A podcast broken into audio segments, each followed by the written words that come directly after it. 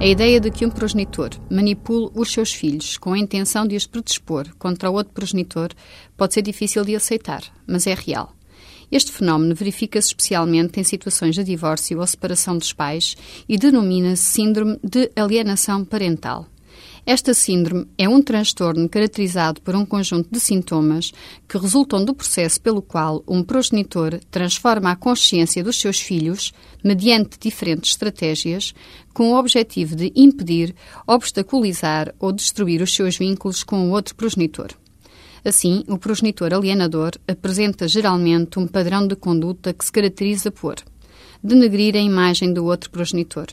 desvalorizar e insultar o outro progenitor na presença dos filhos, organizar diversas atividades com os filhos durante o período em que o outro progenitor devia normalmente exercer o seu direito de visitas, de modo a torná-las desinteressantes ou inibi-las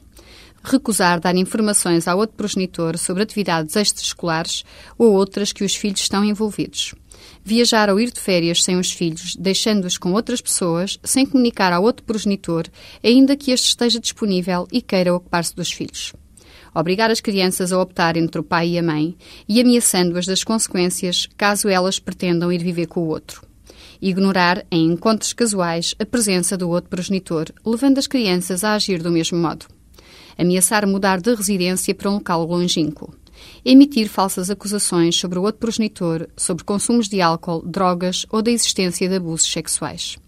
Adoção por parte do alienante, simultaneamente com estes comportamentos, de uma atitude conciliatória e de aproximação dos filhos aos pais.